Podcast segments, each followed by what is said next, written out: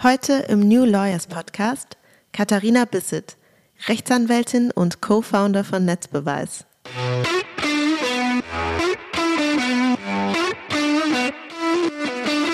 Also irgendwie so, ja, irgendwie so nie richtig ganz gepasst und immer die Suche nach mehr. Und jetzt habe ich sozusagen das erste Mal, und ich glaube, das meiste ist passiert, seitdem ich mich selbstständig gemacht habe, die Freiheit zu sagen, ich mache einfach, was ich will.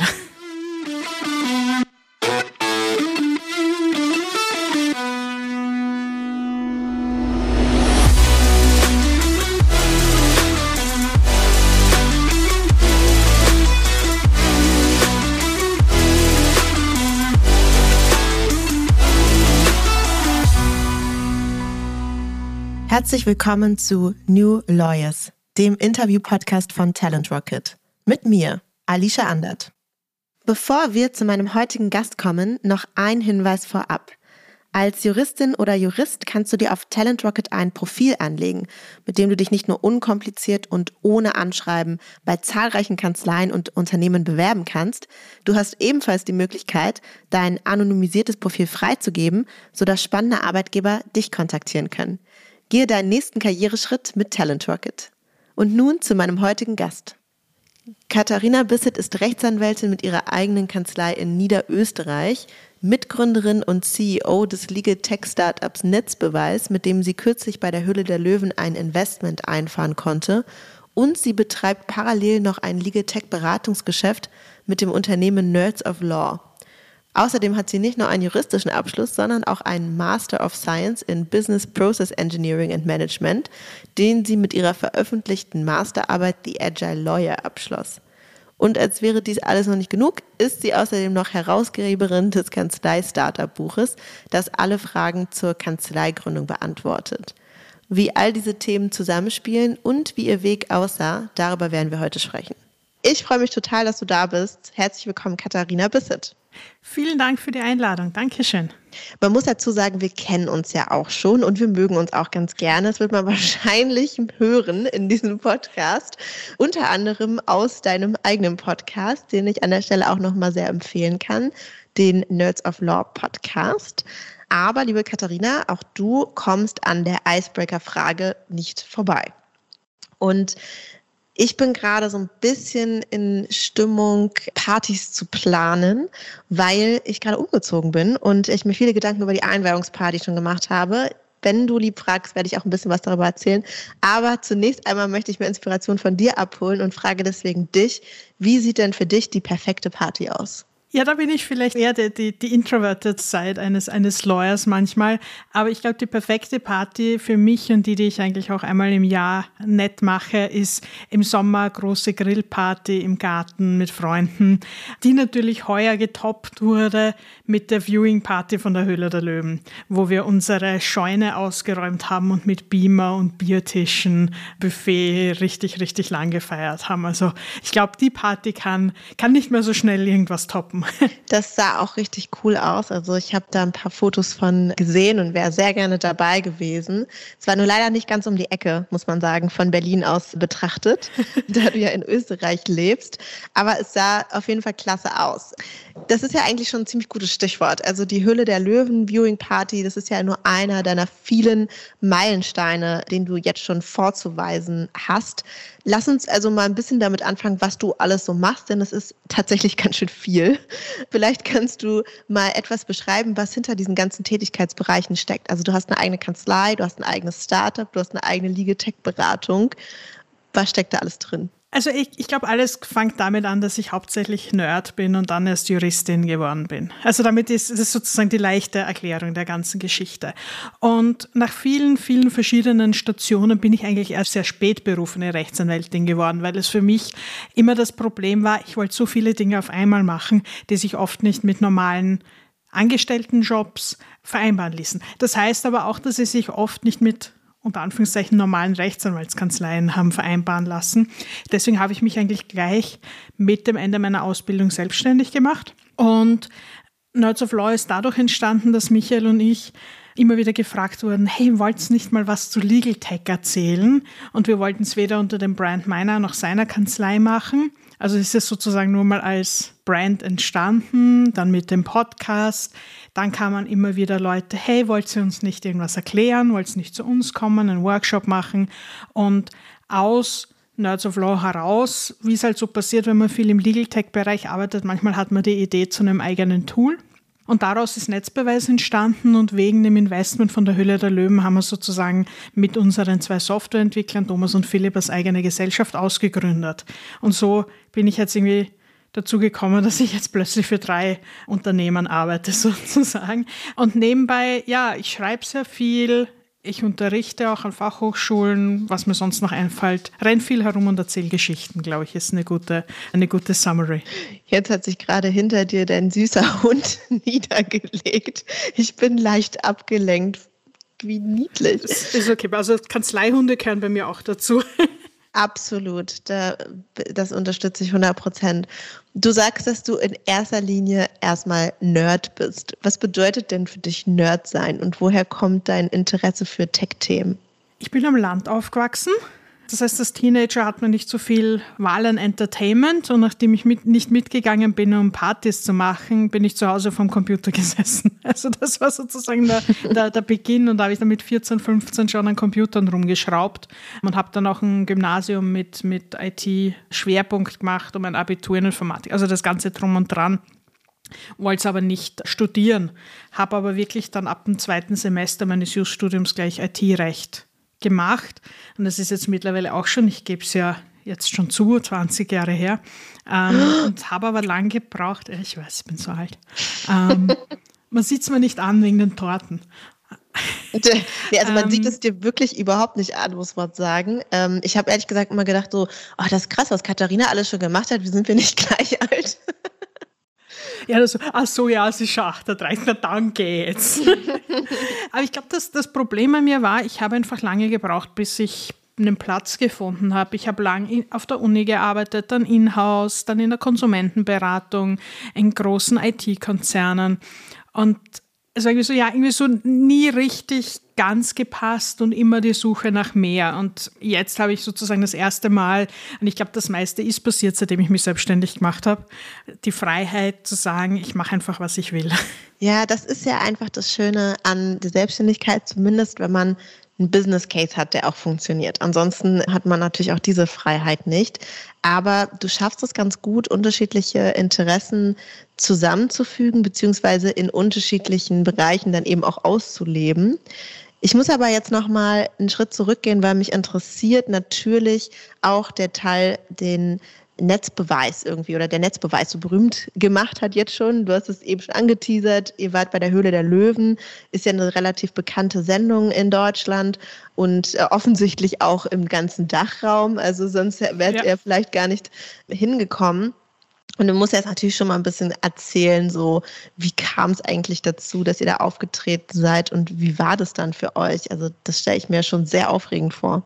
Also es war so, dass wir im, im Februar 21. Jetzt muss ich, äh, Covid-Zeitrechnung ist echt schwer. Total schwer, da weiß man gar nicht. Da sind so zwei Jahre, die eigentlich weg sind und. Ist einfach ein Loch. Ja. Ähm, genau, und mitten in diesem Loch sind wir sozusagen mit der ersten Mini-Version von Netzbeweis live gegangen und hatten schon ein bisschen ein Medienecho in Österreich und darauf kam, es gibt so bei der Höhle der Löwen so Scouts, die immer wieder schauen, was es so am Markt gibt. Die haben uns eine Mail geschrieben, ihr habt nicht Lust, euch zu bewerben. Okay, aber kannst du noch mal einmal ganz kurz vorher erklären, was Netzbeweis damals gemacht hat, was sie heute machen vielleicht? Also was ist sozusagen das Tool überhaupt? Also was macht es? Es sichert Webseiten einfach, sodass man zum Schluss ein fix und fertiges PDF hat, elektronisch signiert, mit dem man dann zu Gericht, zur Polizei gehen kann oder zu Behörden. Mir war es einfach immer zu blöd, 100.000 Screenshots zu machen.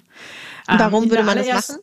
Ähm, ja, wenn man, vor allem wenn man Rechtsverstöße im Internet sichert. Also ob das jetzt ganz aktuell Hass im Netz ist oder Urheberrechtsverstöße, Wettbewerbsverstöße. Sehr, sehr viel äh, passiert halt jetzt einfach im Internet, was rechtswidrig ist oder was man sichern möchte. Und ich habe einfach, weil ich eben in dem Rechtsbereich unterwegs bin, sehr, sehr viele Screenshots in meinem Leben schon gemacht. Und das ist wirklich, wirklich mühsam, gerade wenn es lange Seiten sind, mehrere Screenshots in ein Word-Dokument, also so Third Circle of Hell Bilder in ein Word-Dokument reinzuquatschen. Ähm, und dann haben wir gedacht, ja, könnte das nicht automatisch gehen. Und die erste Idee ist in einem Hackathon entstanden und hatte sozusagen das Glück, da auch Softwareentwickler als Mentoren dabei zu haben, die gesagt haben, die können das, die bauen das, die da auch genauso Feuer und Flamme dafür waren. Und haben gedacht, schauen wir mal, ob es wen interessiert, war sozusagen die erste, die erste Motivation dahinter. Und die erste Version konnte nur öffentliche Seiten sichern. Die gibt es heute noch, aber mittlerweile ist es auch eine Browser-Extension, mit der man irgendwie alles in einem, in einem Webbrowser sozusagen sichern kann.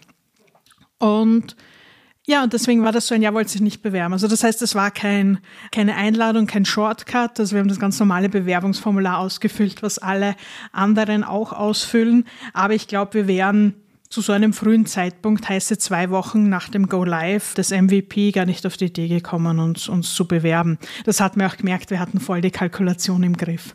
Ähm, und ja, und es war halt eben mit noch ziemlich Lockdown. Also man konnte nur schwer hochgetestet zu Businesszwecken nach Köln fahren. Also es war gar nicht so einfach. Also es war natürlich aufregend. Wir waren schon ewig lang nicht mehr aus dem Land gewesen.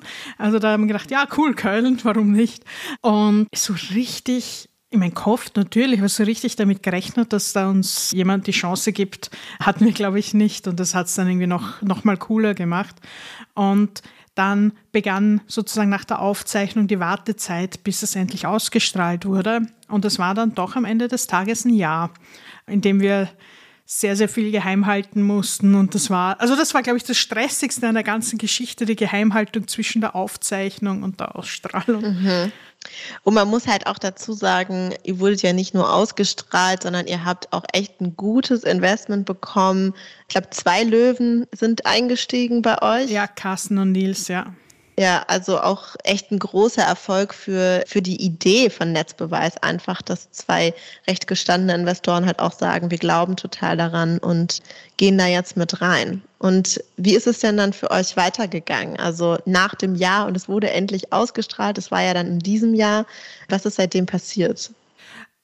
Naja, es war natürlich die Reaktion und das Medienecho riesig. Also gerade weil eben Hass im Netz so ein aktuell relevantes Thema ist und so extrem wichtig ist und es dafür natürlich super zu verwenden ist, haben wir natürlich extrem viele Interviewanfragen, Anfragen von Kunden, von Kooperationspartnern. Das heißt, da haben wir dann natürlich sehr, sehr viel Zeit damit verbracht, zu sagen, okay, einerseits, hey, wir haben jetzt in der Wirklichkeit schon weiterentwickelt in einem Jahr, aber natürlich auch zu sagen, okay, divide and conquer, jetzt müssen wir sozusagen die, die Show auf die, auf die Straße bringen und dann wirklich ein Business Business draus machen, weil bis zur Ausstrahlung haben wir hauptsächlich an der Technik gearbeitet, am rechtlichen Rahmen, sodass halt alles steht am, am D-Day oder am DHDL-Day sozusagen. Mhm. Und ja, und jetzt sind wir, sind wir langsam in einem, sagen wir mal, sehr, sehr bequemen Status, wo wir sagen können, okay, wir haben sozusagen die Technik, wir haben den, den Vertrieb ganz gut im Griff und jetzt geht es halt eben ans Skalieren. Also das ist echt mega spannend, was bei euch alles so abgeht. Ich verfolge das natürlich auch. Ihr seid ja auch Mitglied im Legal Tech Verband, also so gesehen haben wir da sowieso nochmal eine andere Connection und finden das klasse, wenn sich solche Startups so entwickeln. Wie blickst du auf deine eigene Entwicklung? Hättest du dir damals, als du vor dich hingehackt hast oder zum Zeitpunkt, wo du Jura studiert hast und trotzdem irgendwie so ein, wie du sagst, irgendwie Nerd-Mindset hattest, jemals denken können, dass sich dein Weg so entwickelt? Hast du gezweifelt mal auf deinem Weg? Ähm, du tust so, als würde ich heute nicht mehr zweifeln. also nein, ich habe überhaupt nicht damit rechnen können. Ich meine, ich wollte immer schon irgendwie zumindest auch Jura studieren. Aber was dann daraus wird, merkt man an meinem fünf Kilometer langen Lebenslauf, dass ich einfach oft gewechselt habe, dass es mir dort nicht gepasst hat. Das war nicht das Richtige. Und gerade dann mit Anfang 30 zu sagen, ich mache doch noch die, die Ausbildung zur Rechtsanwältin fertig, die in Österreich fünf Jahre lang ist. Und mit ein paar Anrechnungen waren es dann, glaube ich, dreieinhalb. Aber das war bitter und ich wollte so oft aufgeben und auch sozusagen die, die Schattenseiten des Selbstständigsein, auch wenn es definitiv das Richtige ist, am Ende des Tages darf man auch nicht vergessen. Ich bin ein sehr freiheitsliebender Mensch, aber das ist dann am Anfang schon auch etwas eskaliert bei mir. Also plötzlich diese absolute Freiheit zu haben, hat dann schon kurz vorm Burnout geändert, weil ich dann einfach zu allem Ja gesagt habe und so, hier, ja, mache ich. Das heißt, auch hier dann immer wieder ich meine, die Kanzlei ist jetzt auch ein bisschen mehr als zwei Jahre alt und da immer wieder zurückzudrehen und zu sagen, hey, ich muss mich einschränken, ich kann das und das Themengebiet nicht wirklich sinnvoll machen.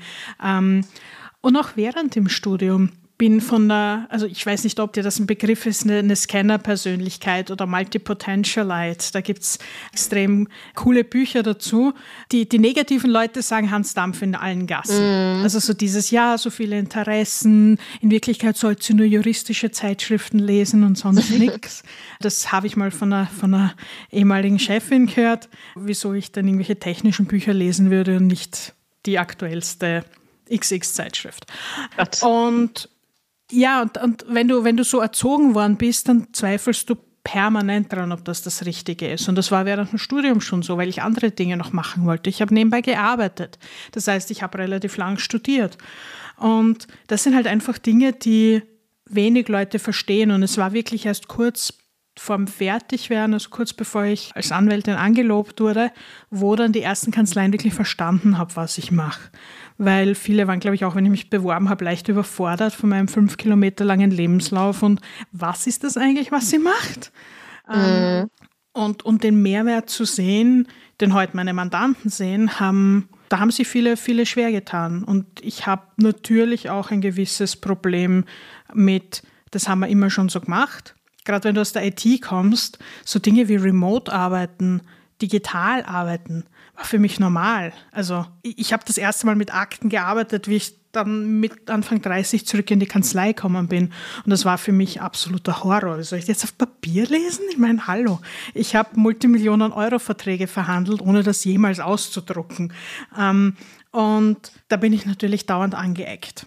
Aber irgendwann ist die Zeit auch vergangen. Und ich glaube schon, dass jetzt immer mehr Anwälte und immer mehr Kanzleien gibt, wo es besser ist und es wird immer besser und langsam werden auch jetzt die coolen Kids zu Ausbildnern sozusagen. Aber es war bitter und Zweifel permanent, permanent. Und jetzt bin ich erstmal so weit, dass ich sage, der Job ist jetzt mal der richtige. Ich muss nur immer wieder an der Balance nachjustieren, weil sonst eskaliert es wieder.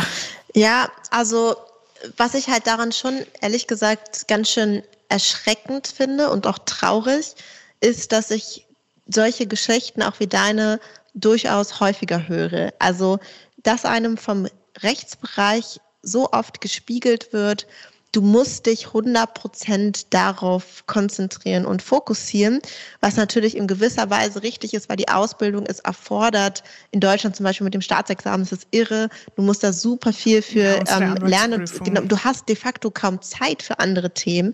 Aber das macht uns doch zu eindimensionalen Persönlichkeiten. Und gerade im juristischen Bereich, in der Beratung, so wie du es jetzt erlebst, ist es doch ein wahnsinniges Asset, wenn man wirklich versteht, für wen man das tut, warum man das tut, die Zusammenhänge begreifen kann, Möglichkeiten entdeckt, also gerade den interdisziplinären Austausch fördert, weil man dadurch ja auch in der juristischen Beratung erst wirklich gut wird. Also wie willst du denn als IT-Rechtlerin Unternehmen beraten in dem Bereich, wenn du keine Ahnung wirklich hast, wie das funktioniert? Das ist ja Quatsch. Das heißt, es macht auch so schon gar keinen Sinn, dass wir so vorgehen. Und ich glaube auch, dass wir uns dadurch wirklich so viel Potenzial kaputt machen und liegen lassen an Schnittstellenthemen, die letztlich dann von Juristinnen und Juristen nicht bedient werden können, gerade was diese Tech-Themen angeht, aber auch in anderen Bereichen, auch was Kommunikation, Design und diese Themen angeht. Warum machen wir es uns kaputt und lassen nicht zu, dass Leute genau diese anderen Kompetenzen ausbilden, die es natürlich am Ende braucht, um Unternehmerin zu sein, um eine eigene Kanzlei zu gründen, um Partner oder Partnerin in einer Kanzlei zu sein, musst du unternehmerisch denken können. Warum lassen wir es nicht zu, dass Leute sich in diesem Bereich ausbilden, dass sie Vertrieb lernen, dass sie betriebswirtschaftliche Faktoren lernen, sondern äh, im Gegenteil machen es ihnen kaputt oder irgendwie sagen ihnen, dass es schlecht ist. Und das finde ich total erschreckend. Also was ist so deine Sicht, was muss sich in der Rechtsbranche verändern, damit Leute nicht das Gefühl haben, nicht dazuzugehören, wenn sie eigentlich Dinge tun, die richtig sind? Ich glaube, es ist ein, ein extremer Generationenwechsel. Gerade jetzt bei uns, du sagst ab Gen Y, glaube ich, wird es einfach so viel dramatischer, dass dieses, hey, ich werde Anwalt für den Porsche, die Villa im Nobelbezirk und vielleicht noch irgendwo ein Haus an der Riviera, keine Ahnung, und gehe dann eh nie in Pension, weil irgendwann muss ja für die drei Ex-Frauen, ich sage das jetzt so zahlen, weil bei einer gewissen Generation sind es ja noch Männer. Es gibt heutzutage noch genug, die so sind und so denken und genug Jünger, die da auch mitmachen, diesen Partner-Track, was auch immer das sein soll. Und was ich glaube, was sich ändern soll, ist einerseits die Angst zu nehmen, den Managing-Partnern, dass die einen irgendwie das Geschäft wegnehmen, dass man jemanden ausbildet, der dann vielleicht weggeht. Weil wenn man jemandem nicht die Chance gibt, sich zu entfalten in einer Kanzlei, wird er gehen. Ich wollte nie allein selbstständig machen. Das war wirklich ein, okay, anscheinend finde ich nirgendwo einen Platz, also muss ich mir meine, meine Schublade halt selber bauen. Und das ist halt das, was wirklich schade ist. Und viele, merkt man auch, wollen zwar, dass man absolut gute Mitarbeiterinnen hat, junge Juniorpartner, was auch immer, aber dann doch eine gewisse Angst, ja, was ist, wenn die besser werden? Uh. Ja, vielleicht werden sie besser, aber jeder ist ein anderer Mensch, jeder wird anders besser werden. Also das ist halt eine Sorge, damit muss man leben. Also entweder hast du irgendwelche Vertrags- und Schriftsatzäffchen, die das runtertippen, cool, wenn es genug davon gibt, aber nicht, wenn du Leute willst, die auch die Kanzlei ein bisschen weiterbringen. Und es ist doch eine Branche, die sehr lang davon gelebt hat, dass alle den gleichen Wettbewerbsnachteil haben. Durch die Generationen. Und wenn alle gleich, sagen wir mal, retro arbeiten, kann es niemanden geben, der plötzlich mit Digitalisierung, mit Automatisierung da über den, über den Tellerrand hinausblickt. Ich sage das jetzt so extrem, weil ich weiß, dass sich viel ändert auch in den Kammern. Und, und ich bin, bin selbst Kammermitglied und ich weiß, da geht's weiter. Aber es gibt noch genügend, auch in meinem Alter, die sagen, hey, wenn ich sage, ja, ich mache nur IT-Recht, dass eine Kollegin, die jünger ist wie ich, gemeint hat, ja, das ist jetzt voll am Kommen, gell? Und ich so, hallo, 2000, ich will meinen Witz zurück. äh, so, ich habe irgendwas verpasst, ich mache das schon. Ähm, und ja, ich glaube, es wird mehr. Und was ich schon gemerkt habe, ist, ich habe immer das Gefühl, die Kanzleien wissen schon irgendwie, dass sie so jemanden wie mich brauchen können, die mit den Softwareentwicklern da sitzen und über die Werkhöhe eines Source Codes diskutieren, aber nicht wirklich durchdenken, was das bedeutet. Dass jemand, der so nerdig ist wie ich, eben auch remote arbeiten will, dass jemand, der so nerdig ist wie ich, nicht mit Papierakten herumsitzen wird. Das heißt, und dass jemand, irgendwie der so wollen, der so ja. nerdig ist wie du, ein T-Shirt trägt, wo drauf steht, I turn coffee into contracts. genau. Um, und so sitze ich aber auch grade. in Meetings. Ja, ja, ja, ja. Das heißt, ich glaube, das Wissen ist da, dass man irgendwie die Leute so braucht, aber das Verständnis, was das bedeutet, so Leute wie mich zu haben, dass die echt voll die Flausen im Kopf haben, das ist noch nicht richtig gesagt. Und ich glaube, da hat Covid viel geholfen. Aber ich weiß von genügend Kanzleien, die am erstmöglichen Tag wieder zurück ins, ins Alte verfallen sind. In der Masse hat es, glaube ich, geholfen, was das betrifft. Was würdest du denn Personen, die jetzt an einem ähnlichen Punkt stehen, die irgendwie das Gefühl haben, sie gehören nicht so richtig dazu oder passen nicht rein, was würdest du diesen Personen raten? Ich glaube, es gibt immer so eine gewisse Basis, die man durchziehen muss. Also mir war immer klar, ich möchte in irgendeiner Art und Weise Recht beraten. Also wusste ich, okay, ja, Rechtsanwältin sein, wenn ich nicht in einer Firma bleiben will, in-house, ist der Weg, den ich gehen muss. Ich sagte, in Österreich kann man sehr gut auch nur nur mit dem juristischen Studium arbeiten und leben.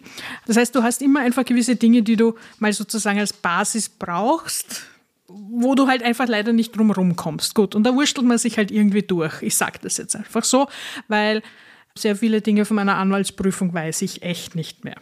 Gleichzeitig einfach wirklich über den Tellerrand hinauszuschauen, was anderes zu lernen. Und es war wirklich am Abend nach meiner Anwaltsprüfung, wo ich zu Hause gesessen bin und mir gedacht habe, hey, ich will, ich war viel zu müde, um irgendwas zu machen oder irgendwie rauszugehen, aber ich habe gewusst, ich wollte noch was anderes lernen. Und da habe ich mich dann fürs Masterstudium eingeschrieben. Weil ich gesagt habe, ich, ich brauche noch was anderes. Mein Hirn ist so voll mit Jura. So viel werde ich nie wieder wissen. Da war der Punkt für mich zu sagen, okay, ich habe jetzt sozusagen das meiste an, an, an Prüfungen erreicht, was ich juristisch erreichen kann. Jetzt mache ich alles andere. Und da einfach zu sagen, geh mit dem Bauchgefühl. Es gibt gerade in der Anwaltei sehr coole Kolleginnen, die, weiß ich nicht, ein Hobby haben und sich dann darauf auf den relevanten Rechtsbereich spezialisieren. Ob du jetzt ein Pferdenah bist und dich über Haftungsfragen beim Pferdekauf spezialisierst, keine Ahnung. Aber es muss, es muss dir liegen. Du darfst nicht nur was machen, weil es gerade in ist. Und wenn du halt ein Hobby Yoga Lehrer bist, dann sind vielleicht Yoga-Kanzleien, andere Yoga-Lehrer und Studios super Mandanten für dich. Und wenn du jetzt sagst, hey, na, ich will doch nicht Anwalt werden, ich glaube, das ist in Deutschland noch mal ärger als bei uns, diese, diese krasse Zweiteilung zwischen ersten und zweiten Staatsexamen. Da einfach zu sagen, ich mache halt noch was anderes und es gibt Gott sei Dank schon so viele Unternehmen und Kanzleien, wo man andere Dinge machen kann. Einfach nach dem Bauch rausgehen, sich viel anzuschauen. Es gibt so viele kostenlose Kurse und Trainings, wo ich sage, okay, ich mache mal ein bisschen Projektmanagement. Taugt mir nicht, okay, dann mache ich ein bisschen Design Thinking. Taugt mir, mache ich dort weiter. Die Chancen momentan sind extrem gut, auch wirklich günstig und virtuell Dinge zu machen. Das heißt, Bücher lesen, rausgehen und hoffen, dass man seinen Platz findet. Und wenn man nicht findet, muss man sich selbst machen. Ja, man muss ja tatsächlich sagen, dass sich ähm, den Rollen auf dem juristischen Markt so viel verändert die ganze Zeit, dass es tatsächlich für alle möglichen Formen, Schnittstellen, Komponenten, Zusammensetzungen auch einen Platz gibt auf diesem Rechtsmarkt. Ich glaube, das kann man wirklich einfach mal so behaupten. Wir haben auch schon mit so vielen unterschiedlichen Leuten gesprochen, auch Leute, die nach dem ersten Examen aufgehört haben, plötzlich nochmal ein Philosophiestudium oder sowas draufsetzen und völlig andere Kombinationen kommen, weil sie sich da geöffnet haben. Und wie sich diese Rolle so verändert, also auch gerade von Anwältinnen und Anwälten, hast du ja auch in deiner Masterarbeit beleuchtet, wo dann am Ende ein Werk rausgekommen ist, was du ja auch veröffentlicht hast, die Agile Lawyer und dann kommt da noch ein weiterer Untertitel, den kannst du selber nennen. Auf jeden Fall, ich habe das jetzt abgekürzt, die Agile Lawyer. Es geht ja grundsätzlich darum, wie man agile Prinzipien in die Mandatsbeziehung quasi zwischen ähm, Anwälten und Mandanten einbeziehen kann. Was ist denn dein Anliegen damit gewesen? Vielleicht hast du ja auch ein paar Erkenntnisse, die du, ohne dass man jetzt die ganze Masterarbeit studiert, schon mal teilen kannst. Mein Anliegen ist es grundsätzlich, unsere Branche ein bisschen weiterzubringen. Ob ich das jetzt mit Null mache oder mit Netzbeweis, um die Arbeit zu erleichtern oder Kollegen zu beraten oder eben das Buch zu schreiben, ich möchte meine Arbeit besser machen und ich möchte die Branche als ein Ganzes weiterbringen. So, das ist mal das, was ich damit machen will. Und Agilität ist zwar ein Buzzword, aber es ist auch ein, ein Mindset. Und ich wollte einfach zeigen, wie etwas Modernes, gut, in der IT ist es ja auch nicht mehr so neu, wie einfach eine andere Arbeitsweise funktionieren könnte. Was geht, was geht nicht und was man einfach von anderen Branchen lernen kann. Ich glaube, das war das Wichtigste für mich zu zeigen, dass man sagt, hey, in der Softwareentwicklung machen sie echt coole Dinge, haben sie echt coole Methoden entwickelt, wie man besser zusammenarbeiten kann.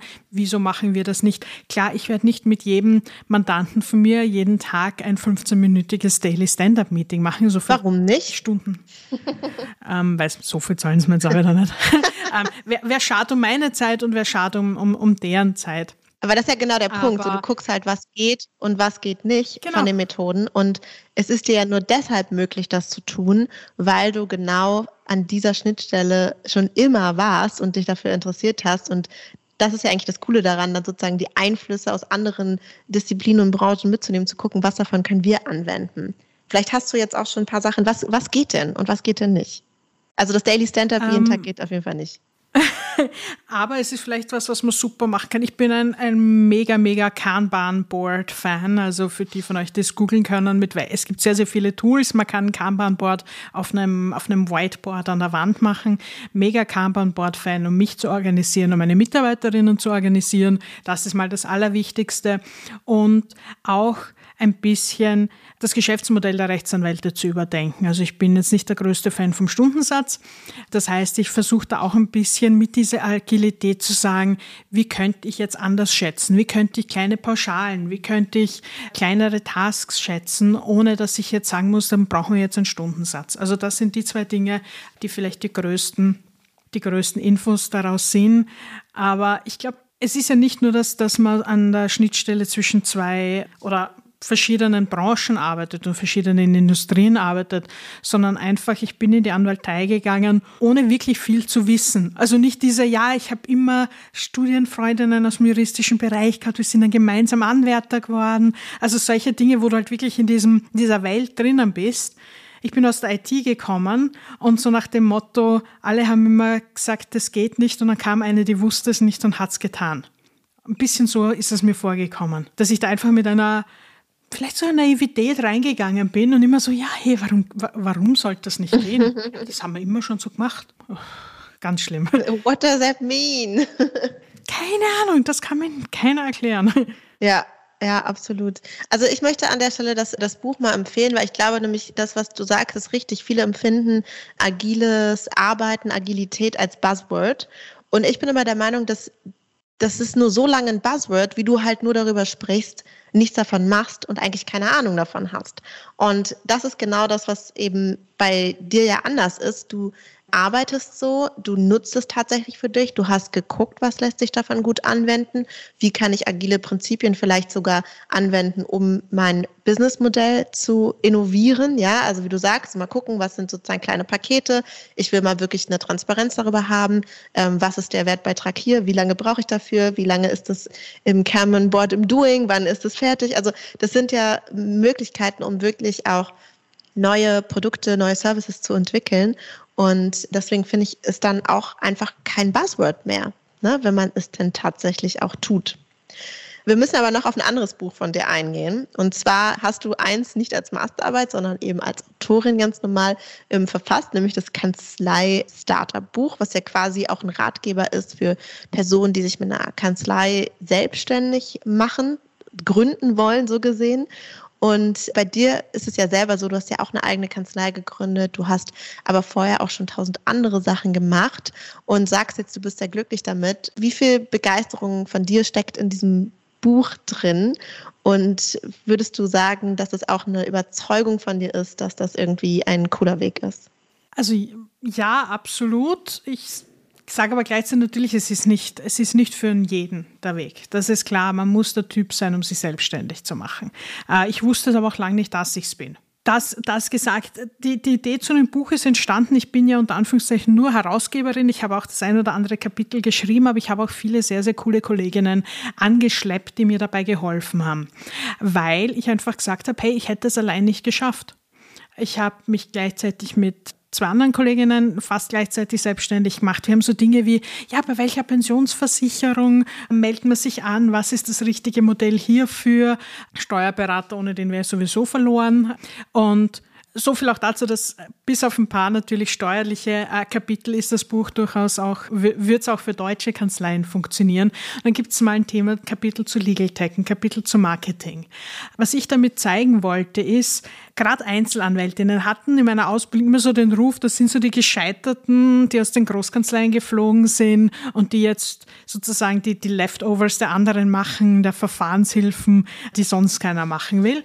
Und habe dann aber so viele coole, innovative Einzelanwältinnen kennengelernt, die richtig, richtig geile Sachen machen. Und da habe ich sehr gesagt, hey, das, das könnte ich vielleicht auch und das funktioniert und man muss nicht in die Großkanzlei gehen.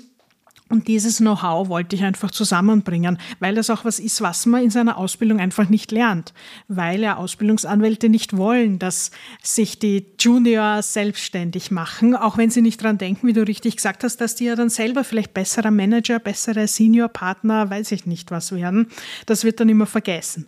Aber genau, ich wollte einfach so ein bisschen dieses erste, oh mein Gott, womit fange ich überhaupt an? Ich bin so überwältigt, den Kolleginnen ein Buch in die Hand geben, zu sagen, ich fange mal low-key zum Lesen an, ob das was für mich ist und dann vielleicht heimlich die ersten, die ersten paar Schritte in die Selbstständigkeit mache, wenn es mir sonst keiner beibringt. Ich glaube, es ist total sinnvoll. Also es ist ein kleiner Gründungsleitfaden und wird ja vielleicht die eine oder den anderen auch tatsächlich dazu ermutigen, in die Selbstständigkeit zu gehen. Denn ich glaube zumindest von dir behaupten zu können, dass das für dich auf jeden Fall das Richtige war. Und dass es vielleicht für viel mehr Leute noch ein spannender Weg sein könnte, als sie es heute denken. Ich glaube, wir verlieren einfach zu viele Leute, weil sie vergrault worden sind gerade in der Anwaltei, ich sage das jetzt so brutal, genau das, was wir vorher gesprochen haben, die sich denken, na, ich gehe doch lieber in der Rechtsabteilung, mir ist das alles zu mühsam. Und ich war genau die gleiche. Ich habe das auch gedacht, na, das tue ich mir nicht an. Und ein bisschen diese Mythen aufräumen und ich habe auch nie gute, gute Vorbilder gehabt. In einzelnen Aspekten, aber nie Personen, wo ich mir gedacht habe, hey, boah, so könnte ich es machen. Erst ganz, ganz spät, wie gesagt. Und da auch wirklich Leute vor den Vorhang zu zerren, zu sagen, hey, die haben es anders gemacht. Vielleicht hilft das den Paaren, die zweifeln. Absolut. Das war auch ein sehr schönes Schlusswort, liebe Katharina. Wir sind schon am Ende unseres Gesprächs angekommen. Und ich will dir zumindest noch die Option lassen, zu meiner ganz tollen Einweihungsparty zu kommen. Ich hey. muss dich allerdings vorwarnen, es ist eine 90er-Party und ich erwarte Outfits in diese Richtung und jeder muss auch ein peinliches 90er-Essen mitbringen. Also falls du dafür offen bist, dann kannst du mir gerne deine Vorschläge schicken. das sagte zu jemand, die in den 90ern ein Teenager war und voll nicht cool, aber ich ja, da, da wir waren alle. Bringen noch die meisten Backstreet Boys und Spice Girls Choreografien zusammen, glaube ich. Oh mein Gott, du bist auf jeden Fall mein Ehrengast. Ich freue mich drauf. Ich hoffe, wir sehen uns dann bald in Berlin. Und liebe Katharina, sie tanzt. Das möchte ich für alle Hörer sagen, sie tanzt gerade schon. Ähm, ich wünsche dir einen wunderschönen äh, Tag noch und freue mich auf eure ganzen nächsten Schritte. Danke, ciao. Das war Katharina Bissett. Wenn dir der Podcast gefällt, dann hinterlass eine Bewertung auf Spotify oder Apple Podcasts. Es dauert nur zwei Sekunden und hilft enorm, um noch mehr Juristinnen und Juristen auf ihn aufmerksam zu machen. Du möchtest bestimmte Gäste hören oder möchtest Feedback geben? Dann melde dich gerne oder folgt dem Link, den ich euch in den Shownotes verlinkt habe.